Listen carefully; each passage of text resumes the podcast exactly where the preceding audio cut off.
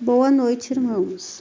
Vamos elevar nossos pensamentos a Deus e a espiritualidade.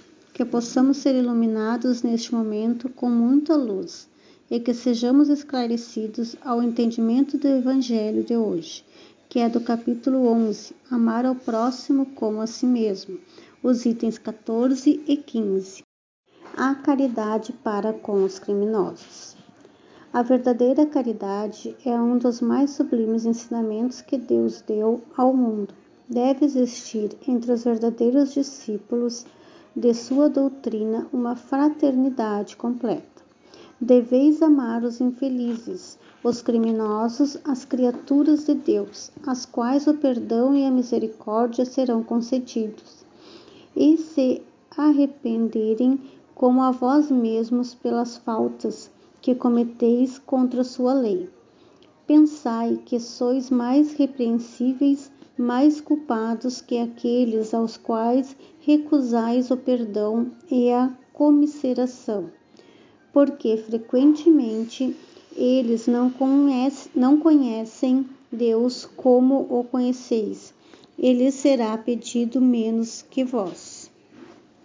Não julgueis, oh, não julgueis, meus caros amigos, porque o julgamento que fizerdes vos será aplicado mais severamente ainda. E tendes necessidade de indulgência para os pecadores que cometeis sem cessar. Não sabeis que há muitas ações que são crimes aos olhos de Deus de pureza e que o mundo não considera sequer como faltas leves? A verdadeira caridade não consiste somente na esmola que dais, nem mesmo nas palavras de consolação com as quais podei acompanhá-la. Não, não é só isso que Deus exige de vós. A caridade sublime, ensinada por Jesus, consiste também na benevolência concedida, sempre e em todas as coisas, ao vosso próximo podeis ainda exercitar essa sublime virtude sobre muitos seres que não precisam de esmolas e que palavras de amor, de consolação e de encorajamento conduzirão ao Senhor. Os tempos estão próximos, digo ainda em que a fraternidade reinará nesse globo. A lei do Cristo é a que regerá os homens, e só ela será o freio e a esperança, e conduzirá as almas às moradas bem-aventuradas. Amai-vos, pois, como os filhos de um mesmo Pai. Não façais diferença entre os outros infelizes, porque é Deus quem quer que todos sejam iguais.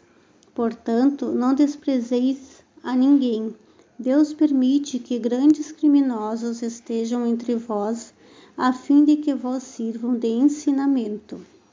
Logo, quando os homens forem conduzidos a verdadeiras leis de Deus, não haverá mais necessidade desses ensinamentos, e todos os espíritos impuros e revoltados serão dispersados no, nos mundos inferiores, de acordo com as suas tendências deveis aqueles de quem falo socorro, de vossas preces. É a verdadeira caridade. Não é preciso dizer de um criminoso, é um miserável, é preciso expurgá-lo da terra. A morte que se lhe inflige é muito suave para um ser dessa espécie. Não, não é assim que deveis falar. Olhai vosso modelo Jesus, que diria ele se visse esse infeliz perto de si?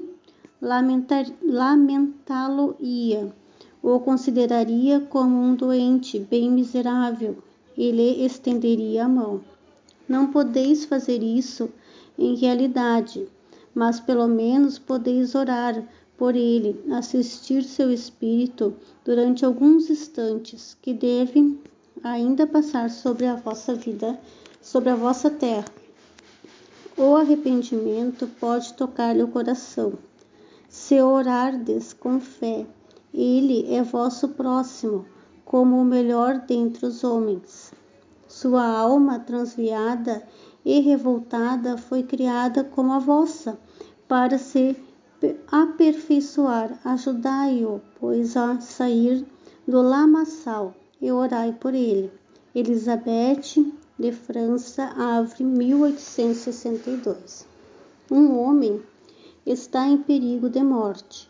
Para salvá-lo é preciso expor a vida, mas sabe-se que esse homem é infeliz e que, se ele escapar, poderá cometer novos crimes. Deve-se, malgrado isso, expor-se para salvá-lo? Esta é uma questão muito grave e que pode se apresentar naturalmente ao espírito. Responderei segundo o meu adiantamento moral, uma vez que se trata de saber e se deve expor a própria vida por um malfeitor, o devotamento é cego, socorre-se o inimigo, deve-se socorrer o inimigo da sociedade, numa palavra, um malfeitor. Credes que é somente a morte que vai se arrancar esse infeliz, é talvez toda a sua vida passada, porque pensai nisso nesses rápidos instantes que lhe arrebatam os últimos minutos da vida. O homem perdido volve sobre sua vida passada, ou antes ela se ergue diante dele. A morte talvez chegue muito cedo para ele, e a reencarnação poderá ser terrível. Lançai-vos, pois, homens, vós a quem a ciência espírita esclareceu. Lançai-vos, arrancai a sua condenação. E então talvez esse homem que morreria vos insultando se atirará em vossos braços. Todavia, não é preciso perguntar-vos se o faria ou não, mas ide em seu socorro, porque salvando obedeceis a esta voz do coração, que vos digo, podeis salvá-lo, salva-o. Lamenais, Paris, 1862. A caridade para com os criminosos. Muitas vezes nos parece difícil agir em favor de alguém que cometeu um mal ao outro, cometeu um crime, mas Jesus nos ensinou a amar o próximo como a si mesmo. Julgar o outro pelo seu erro, muitas vezes terrível, não nos torna menos errantes dos nossos erros, que julgamos de menor valia.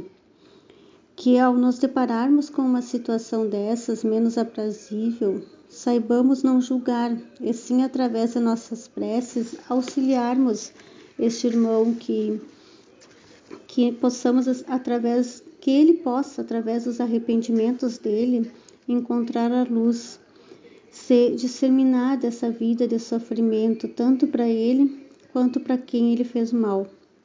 Diante de todo mal, toda angústia, sejamos a mão que acolhe, que dá conselho. Se não formos ouvidos, façamos pelo menos uma prece para que essa pessoa ou essa situação seja tocada com os olhos da, da ternura e do coração. Neste momento, vamos elevar nossos pensamentos ao Pai Maior. Que as águas que estão em nossos lares sejam fluidificadas, que nelas sejam colocadas o remédio que cada um necessita conforme o seu merecimento. Pedimos também pela paz no mundo, que todos aqueles que se encontrarem com algum problema, seja físico ou espiritual, seja essa noite sejam acalentados, que tenham um pouco de amor, carinho e de paz. Que assim seja.